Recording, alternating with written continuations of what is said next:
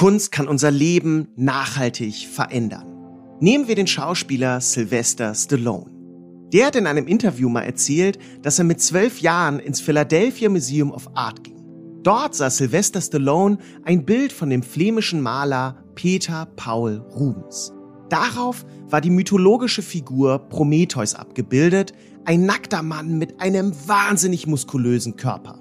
Der junge Sylvester Stallone sah diesen beeindruckenden Body und beschloss deshalb, trainieren zu gehen. Denn er wollte genau so aussehen.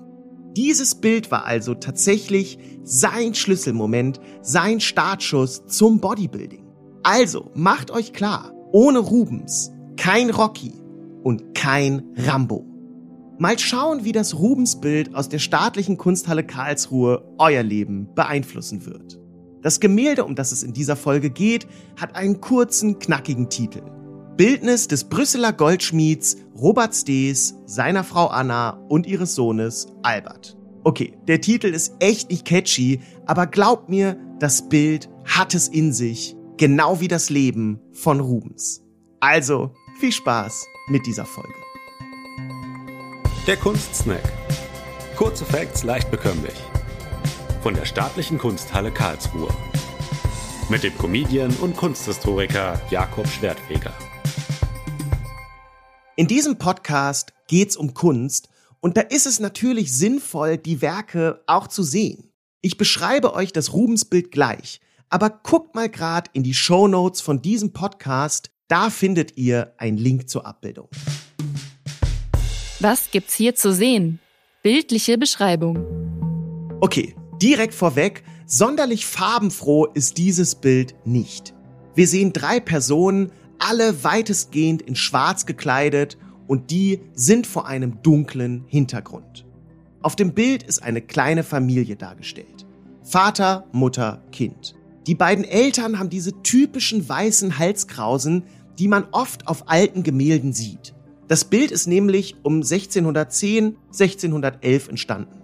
Diese Halskrausen erinnern mich irgendwie immer so ein bisschen an Katzen, die gerade vom Tierarzt kommen. Naja, die Kleidung auf dem Bild entspricht auf jeden Fall der damaligen Mode. Wie die Personen auf dem Bild angeordnet sind, sagt schon viel aus. Der Mann ist im Vordergrund. Dahinter versetzt ist seine Frau und der kleine Junge sitzt nah bei der Mutter. Die Rollenverteilung innerhalb der Familie ist hier also klar geregelt und das ist ja auch typisch für die Zeit im 17. Jahrhundert. Alle drei Dargestellten gucken die BetrachterInnen an und ihre Augen sind wach und fokussiert. Die Gesichter sind allesamt sehr hell, als hätte man einzelne Spotlights direkt darauf gerichtet. Das fällt natürlich besonders auf, weil der Rest des Bildes ja so dunkel ist. Wenn ich mir das Gemälde in Ruhe angucke, würde ich sagen, alles in allem ist das schon, ja, ziemlich steif in der Anordnung, wie die da sitzen, ziemlich traditionell, aber in diesem Familienporträt steckt noch viel mehr, als man auf den ersten Blick erahnt. Worum geht's hier eigentlich? Die Message. Kurz runtergebrochen lautet die Botschaft dieses Bildes, läuft bei uns. Denn hier geht es viel um Status und Repräsentation. Der Mann auf dem Bild ist der Goldschmied Robert Stees. Seine Körpersprache ist selbstbewusst. Den einen Arm stützt er im Sitzen auf seine Hüfte. So eine Gestik kennt man sonst von Fürstenbildnissen. Sicher kein Zufall, dass sich der Goldschmied so inszeniert. Seine Frau Anna wiederum trägt in etwa so viel teuren Schmuck wie eine Rapperin. An beiden Händen hat sie Ringe und an beiden Armen Armbänder. Alles voller stattlicher Steine. Dazu trägt sie Perlenohrringe, eine Haarspange mit einer Perle und ein goldenes Kreuz und sogar daran ist eine Perle. Also eine prächtige Perlenparade. Das Kind zwischen den beiden Eltern hält Weintrauben in der Hand. Auch das kein Zufall. Die Weintraube symbolisiert eine fruchtbare Ehe. Robert Stees und seine Frau Anna hatten vier Kinder. Hier dargestellt ist Albert der älteste Sohn. Kann man sich gut merken, Albert der älteste. Dieser Sohn hatte eine besondere Stellung. Er war der Erbe und Stammhalter, Deshalb ist er hier als einziges Kind auf dem Bild dargestellt. Seine Mutter legt ihm eine Hand auf die Schulter. Sein Daumen berührt den Daumen des Vaters. Aber die beiden machen hier kein Daumenwrestling, es ist eher eine intime Geste. Übrigens fand man erst vor kurzem heraus, dass es sich auf dem Rubensbild um die Familie Stees handelt. Der Vater Robert hatte als Goldschmied eine wichtige Stellung und zwar am Hof des Erzherzogpaares Albert und Isabella. Albert und Isabella wiederum hatten großen Einfluss auf die Kunst der Niederlande damals. So war Albert einer der wichtigsten Mäzene von Rubens. Und damit kommen wir zu diesem krassen Künstler. Wer hat's gemacht? Künstler im Spotlight. Peter Paul Rubens war einer der wichtigsten Künstler des Barock. Das war eine Kunst, die sich durch feierliche und bewegte Bilder auszeichnete. Den Höhepunkt hatte diese Kunstströmung im 17. Jahrhundert. Der Barock war eine sehr vielfältige Epoche mit einer riesigen Bandbreite an Darstellungen und oft ist auf den Gemälden sehr kontrastreiches Licht und viel Dynamik.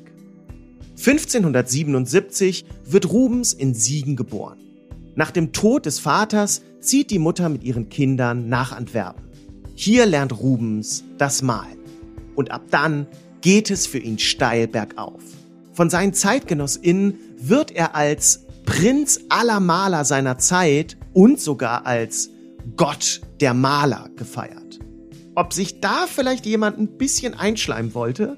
Gott der Maler, das sind wirklich sehr große Worte.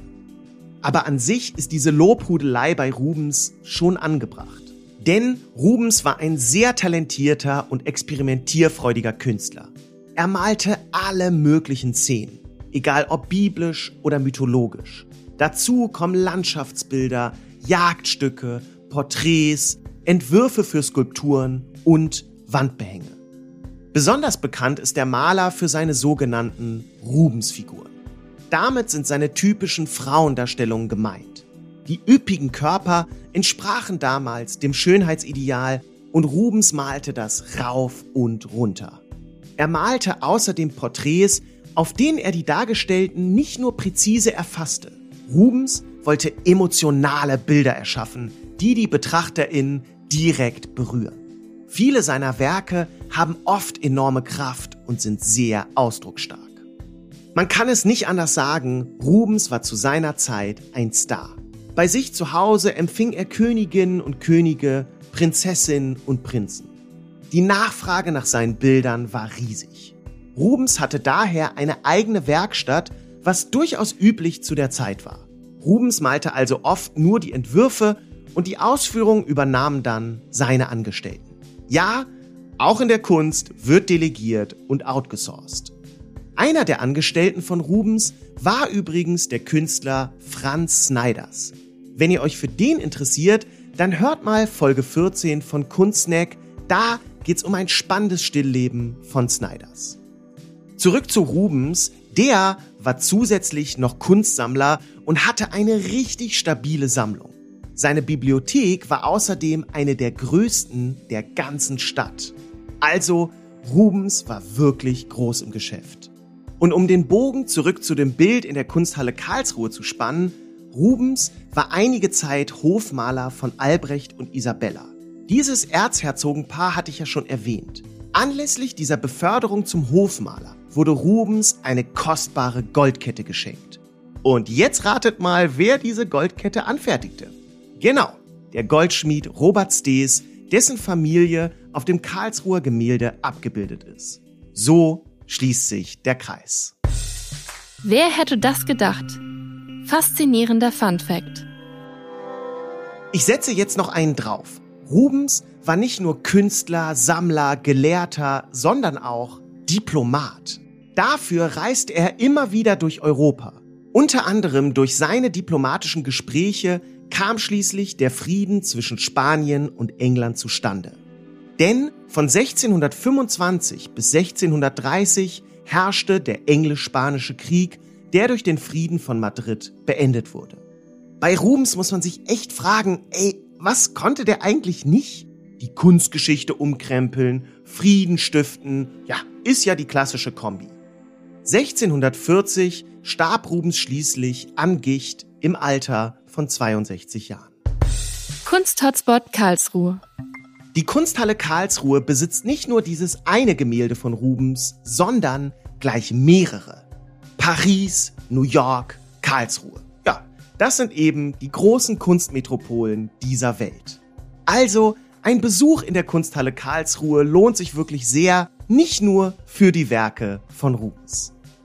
Damit sind wir schon wieder durch mit der heutigen Folge. Ich hoffe, es hat euch Spaß gemacht. Vielen Dank fürs Zuhören, abonniert gerne diesen Podcast und bis bald mit der nächsten Folge von Kunstsnack. Ciao. Das war der Kunstsnack. Kurze Facts leicht bekömmlich. Mit Jakob Schwertfeger.